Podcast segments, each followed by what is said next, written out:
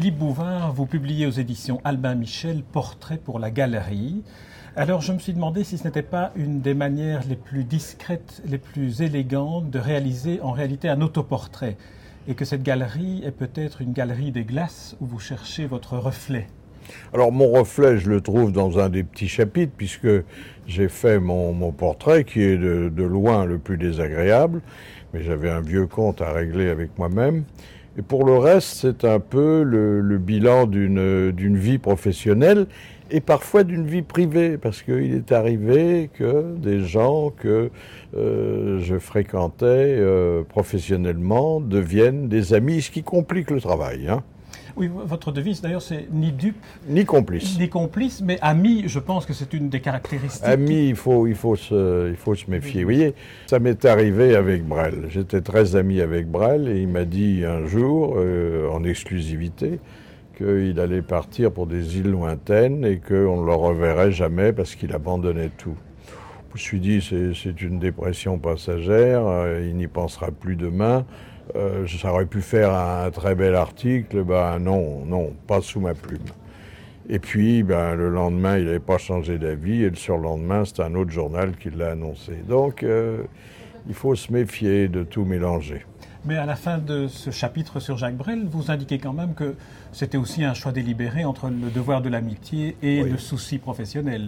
Il faut choisir, on est un bon ami ou un bon journaliste, euh, on n'a pas toujours le loisir d'être les deux en même temps. Alors si on reste dans, les, dans les, portraits des, Belges, il y a un des portraits les plus euh, cruels, les plus durs, euh, les plus dépourvus d'aménité, c'est celui de Georges Simenon. J'ai l'impression que là, je ne vous reconnaissais plus. Écoutez, c'était un génie, mais c'était un génie inhumain. Alors, j'ai pas, dans son portrait, fait preuve de beaucoup d'humanité. J'ai fait euh, le triste bilan d'une existence privée euh, alors bon, l'existence professionnelle était celle d'un génie de la littérature, traduit dans 86 langues, euh, père euh, d'un personnage inoubliable, indémodable, et je crois que Maigret traversera les générations, mais un bilan privé détestable dans la mesure où il avait rendu folles les femmes dont il partageait la vie, sa fille euh, s'est donnée la mort, son fils est devenu alcoolique et, lui-même a fini tout seul dans un deux pièces euh, avec une vieille euh, gouvernante qui le régentait complètement et qui, lorsqu'on venait encore l'interviewer, répondait à sa place. C'est pas le symbole d'une vie totalement réussie. Alors il y a un autre euh, portrait auquel euh, je me suis arrêté, toujours dans cette recherche du, miroir dans lequel euh, on pourrait vous retrouver. C'est le portrait de Jacques Chancel. J'ai eu le sentiment que j'avais là peut-être le portrait le plus autobiographique. Même si vous êtes féroce en diable, vous dites, il ne s'exclut d'ailleurs pas complètement de l'admiration qu'il porte aux gens de qualité. Ça, vous ne mangez plus avec lui après ça.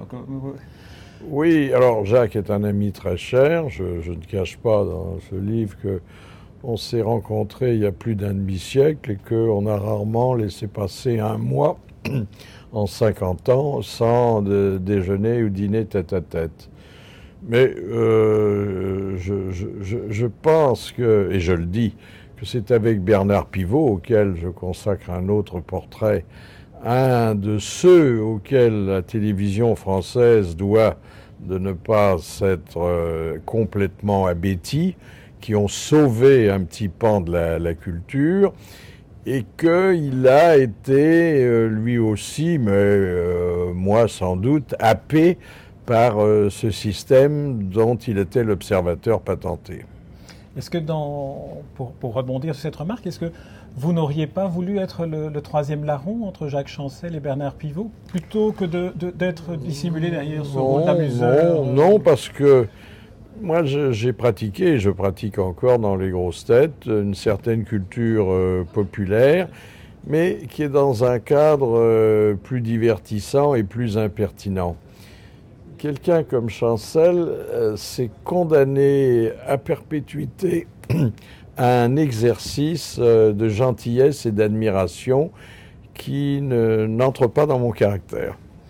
Pour, pour Chancel, on sait que, enfin on sait, on devine qu'une de ses ambitions qu'il n'a jamais pu réaliser, ambition très intime, c'est d'être écrivain, c'est d'écrire. Il interroge. Oh, il, a, il a publié.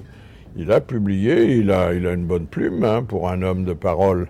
Mais non, nous avons tous, nous autres, euh, gens de l'audiovisuel, qui apparemment n'avons aucune raison de nous plaindre, nous avons tous un petit remords c'est celui de ne pas avoir utilisé certains dons naturels dans des entreprises plus ambitieuses et moins rentables que celles auxquelles nous nous sommes voués.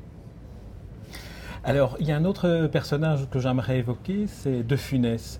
Euh, Louis Funès, vous, terminez le portrait que vous faites de lui, qui est un portrait très, très touchant, très humain, en disant, comme la plupart de, vos portraits d'ailleurs, qui, le sont, qui, le sont tous, en disant qu'à la fin de sa vie, malade, il montrait que pour lui, la peur de ne plus faire rire se confondait peu à peu avec la peur de mourir. Oui, et je pense que euh, l'envie de, de, faire rire, cette envie frénétique qui ne le quittait jamais, et qu'il extériorisait euh, notamment sur scène au prix d'efforts physiques euh, inhumains, lui a coûté la, vie. Alors c'était pendant le tournage de L'aile ou la cuisse où je jouais mon propre rôle entre Coluche et lui. Et il était déjà dans une roulotte médicalisée. Et c'était le, le, dernier rôle de sa vie. Et personne n'ignorait que ce serait son dernier film. Dans un de vos portraits, vous montrez qu'on ne connaît jamais vraiment euh, une personne, aussi proche soit-on d'elle, aussi ami soit-on avec elle, c'est Frédéric Dard. Racontez-nous un peu l'anecdote. Oui, oui. Alors Frédéric euh, était un ami très cher, un auteur de génie, mais de vraiment de génie. Euh, grand cœur, euh, couvrant ses amis d'attention et de cadeaux. Euh, j'ai encore sur mon bureau, et je pense à lui chaque heure, la pendule qu'il m'avait offerte pour mon 60e anniversaire. Et alors, chaque fois qu'il passait par Paris, il venait me voir. Alors bon, on se connaissait depuis que Robert Hossein nous avait présenté il y a, il y a 40 ans. D'ailleurs, notre première rencontre avait été mémorable parce qu'en sortant d'un dîner organisé par un éditeur commun, et lyonnais comme lui, il avait été pris d'une dépression qui l'avait conduit à se pendre dans la cave de, sa villa. Sa femme était arrivée euh, à temps. Il m'avait raconté le lendemain, il m'avait dit, avec son humour ravageur, je suis remonté dans ma chambre, j'ai pris une douche, ça allait mieux. Je me suis couché, sur la table de nuit, il y avait une Bible. J'ai ouvert la Bible au hasard et sur la page sur laquelle je suis tombé, il y avait imprimé Repens-toi. Alors, il vient donc euh, euh, déjeuner chez moi et je remarque une fois de plus qu'il a beaucoup de, difficultés à, à, se servir d'un bras. Bon. Et je lui dis, euh, Frédéric, me mêle de ce qui ne me regarde pas, mais il a du mal à couper sa viande, à prendre son verre. Lui, Frédéric, faut pas rester comme ça.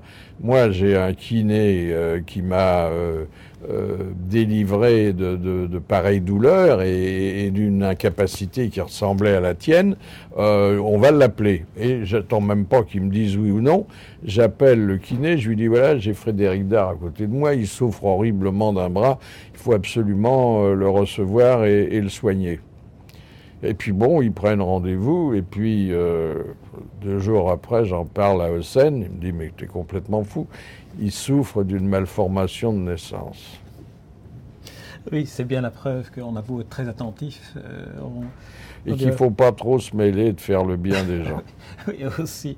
Alors, euh, Léon Zitrone est aussi un personnage qui. qui oui, est-ce qu'on connaît encore Léon? Vous savez qu'avant de sélectionner ces 140 monstres sacrés sur une liste qui comportait 300 noms, je me suis interrogé sur euh, la pérennité de, leur réputation.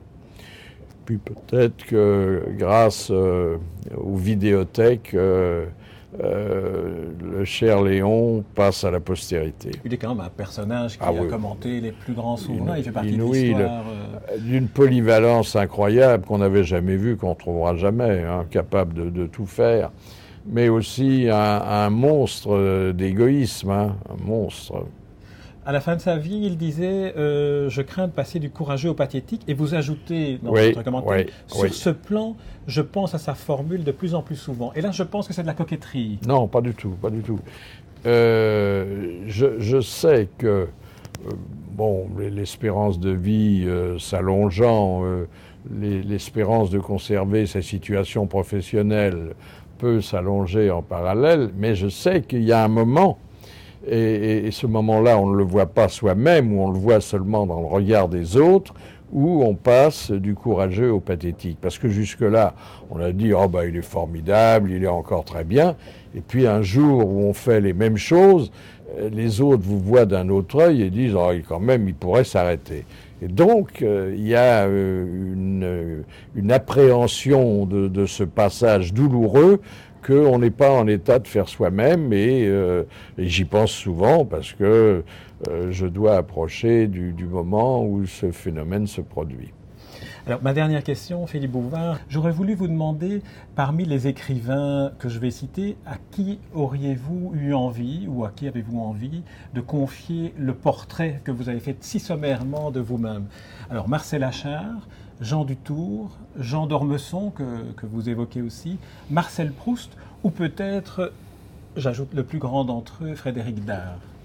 Non, je crois que c'est Jean d'Ormesson, Ah oui, pourquoi? Auquel me lie euh, une vieille complicité et dont j'admire, alors inconditionnellement, la culture, le talent de romancier et cette faculté assez rare parmi les gens qui ont réussi de ne pas se prendre au sérieux. Philippe Bouvard, je vous remercie et pour être ce que vous êtes et pour votre livre. Et c'est un vrai bonheur pour moi de, de vous rencontrer. Merci beaucoup. Merci à vous.